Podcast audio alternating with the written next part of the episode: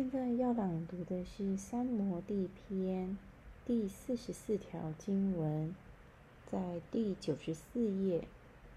同样的，前面已经说明，沙维恰拉有反应的，和尼尔维恰拉没有反应的三摩地，是练习专注在精微的要素上。在前面两段经文中，我们谈到。沙维塔卡和尼维塔卡三摩地，现在有另外两种三摩地，练习的方法差不多，但他们对冥想的事物是更精微的。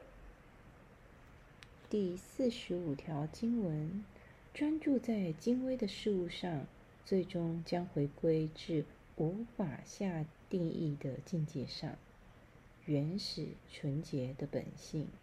换句话说，比较精微的境界指心灵特质和自我，最后将回归到原始生命力里所谓的本性，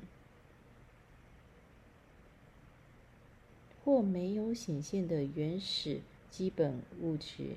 在这种情况下，没有名字，没有形象，也没有思想，只有完全和谐、平静的纯真状态。这时，心灵才有力量融入纯洁本性的根源处。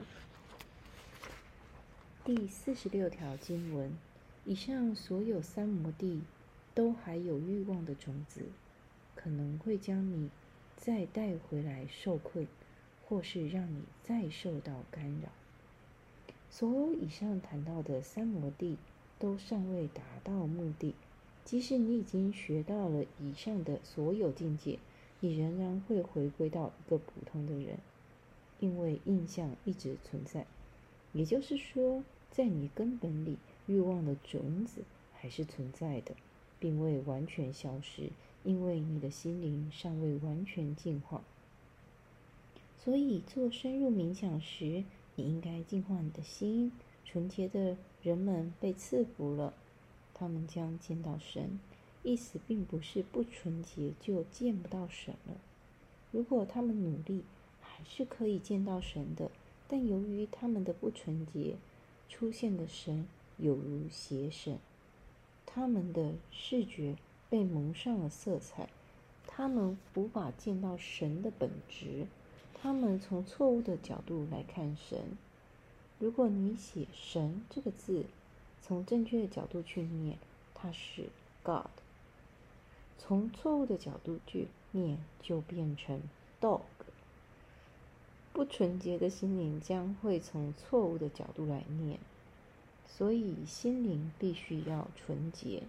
学习不同的冥想方法，以及体验各种可能出现的感觉是很好的事，但如果你真的很认真的冥想，而且是深度的冥想，一定要有一颗洁净的心灵，否则你无法进入深度的冥想境界。甚至所谓科学的发现与发明，其实都是专心与冥想产生的结果。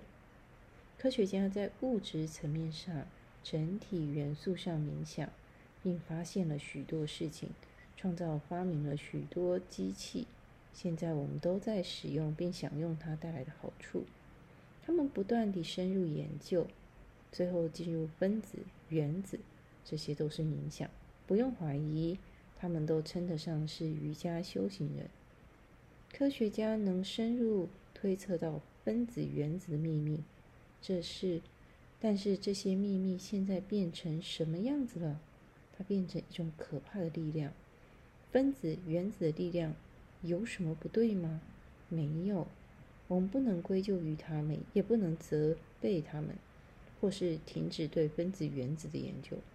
是什么应该被谴责呢？是这些有杀伤力的人性。就因为如此，世界才变得恐怖。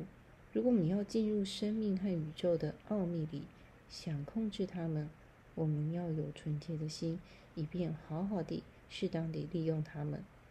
否则，我们会给全人类带来毁灭。心灵的纯洁是很重要的。这是我今天的朗读。